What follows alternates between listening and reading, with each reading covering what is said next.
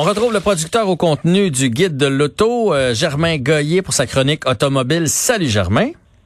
Salut Jean-François, ça va bien? Ça va bien, ça va bien. Surtout que tu me parles de Ken Miles. J'ai vu son film pendant le confinement, le film Ford contre Ferrari. Hein? Ça raconte un peu son histoire à lui. Euh, je me trompe pas, là?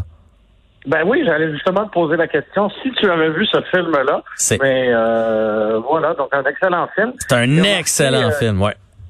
Oui, qui a marqué les derniers mois euh, et qui, euh, pour ceux qui l'ont pas vu, ben, ça raconte l'histoire de deux marques qui, a priori, ont absolument rien de, de en commun, c'est-à-dire Ford et Ferrari, qui se battent euh, aux 24 heures du Mans. Et un des personnages dans ce film-là qui porte le nom de Ken Miles. Et euh, en fin de semaine dernière, il s'est vendu une des voitures qu'il a pilotées. Et je ne sais pas si tu as vu euh, cet article sur le site du guide de l'auto, mais la voiture s'est vendue 3,8 millions de dollars américains, ce qui, converti en dollars canadiens, fait 5,2 millions de dollars. C'est énormément d'argent, tu vas, tu vas être d'accord avec moi. Oui, oui, oui, mais je, je suis allé voir, je suis allé voir l'auto aussi, puis tout ça, évidemment, avec le lien, mais je voulais savoir euh, pourquoi elle s'est vendue aussi cher. Qu'est-ce qu'elle a de spécial à ce point-là, cette voiture? Ben écoute, c'est certain que euh, celui qui, qui la possédait a profité de l'effervescence liée euh, liée au film parce que, si tu veux mon avis, s'il l'avait mis en vente euh, l'année dernière, oui, il aurait eu une, une somme colossale, mais jamais autant que que pour euh, jamais autant qu'en ce moment. Euh, juste pour te donner une, une- un ordre de grandeur, il y a quelques mois, il y a une Ford Mustang aussi, euh, celle qu'on a pu voir dans le film Bullet avec Steve McQueen. Donc, Mhm. une autre Mustang dont l'image est très, très forte.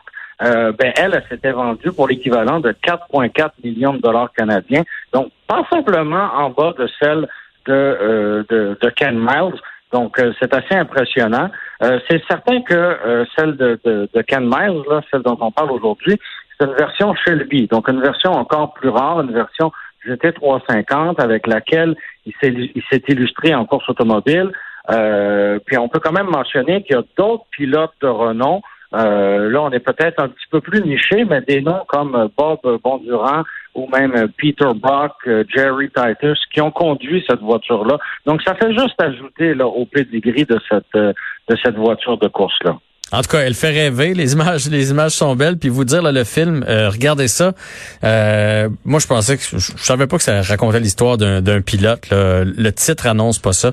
C'est un excellent, excellent film. Changement à prévoir chez Honda. Oui, ben en fait, on a on a passé pas mal la hache, euh, je te dirais, dans le catalogue chez Honda. Euh, si je me trompe pas, on avait discuté ensemble de la disparition de la Honda Fit, à Mhm. peu près au même moment que la, la, la disparition de sa, sa rivale la plus directe, la Toyota Yaris. Ouais. Eh bien, euh, cette semaine, on apprend que euh, Honda va éliminer la Civic coupée. Donc, euh, on, s'en- on se rappelle que c'était une voiture assez populaire. Ben on se oui. rappelle aussi que euh, la plupart des manufacturiers qui proposaient des voitures euh, compactes, comme la Civic, proposaient aussi une version coupée deux portes. Et euh, ben, dans les dernières années, Honda était le dernier fabricant à proposer un, euh, un coupé compact. Et euh, ben, on sait que c'est pas c'est pas le plus grand volume de vente euh, actuel pour actuellement pour Honda. On sait aussi que la Civic d'actuelle génération, elle est en fin de carrière. On s'imaginait bien que le coupé n'allait pas euh, n'allait pas suivre pour la prochaine génération, mais là on nous a, on nous a devancé dans nos dans nos prévisions en la coupant tout de suite. Et euh, ben, c'est malheureux, si tu veux mon avis, parce que euh, dans un univers là, rempli de, de, de, de, de VUS, d'avoir une voiture à deux portes, ben, je trouvais ça, je trouvais ça rafraîchissant. Euh, il y a aussi la, la, la Honda Accord à boîte manuelle qui va disparaître. Donc, euh, ça aussi, on sait que c'est de moins en moins populaire. Vraiment. Les gens ne veulent plus se casser euh, le bicycle, comme on dit. Euh, donc, les boîtes automatiques, les boîtes CVT, c'est ce qu'on retrouve un peu partout. Donc, euh, et si on regarde là, la concurrence de la, de la Honda Accord, Mhm. on peut penser à la Oh. on peut penser à la, à la, à la, à la Toyota, euh, la Toyota Camry, pardon, et euh, ben il y en a aucune dans le lot qui offre de boîte manuelle. Donc on suit, on suit la parade et de toute manière, c'est un faible pourcentage des ventes. Cela dit, c'est malheureux parce que Honda est associé, ou du moins il l'était par le passé et continue de, de, de surfer sur cette vague-là, est associé au plaisir de conduire.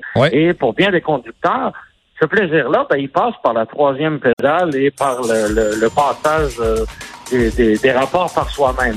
Donc, euh, j'ai l'impression qu'on va peut-être perdre des plumes euh, de ce côté-là. Mais là, rassure les gens qui nous écoutent, là, qui aiment la Civic. C'est un modèle très, très, très populaire ici au Québec. La Civic va continuer de se faire. C'est seulement le modèle coupé qu'on arrête. Absolument. Donc, c'est la Civic à deux portes qui disparaît, mais la berline et même celle à Hayon, elles, elles, elles vont continuer. Parce que ça, c'était vraiment, on en voit beaucoup sur les routes. C'est pas tuable, comme on dit. La, plus vendue, euh, la, voiture la plus vendue au Canada. Donc, euh, je pense qu'elle est là pour rester. Excellente chronique, euh, Germain Goyer du Guide de l'Auto. On se retrouve la semaine prochaine, même heure, mardi. Bonne soirée, Jean-François. Bonne soirée à toi aussi. Bonne soirée à tout le monde. J'espère que vous avez aimé l'émission aujourd'hui. C'est vraiment très intéressant, de beaux sujets qui portent à réflexion. C'est un rendez-vous comme ça tous les soirs, tous les jours de la semaine, dès 15h. Bonne soirée.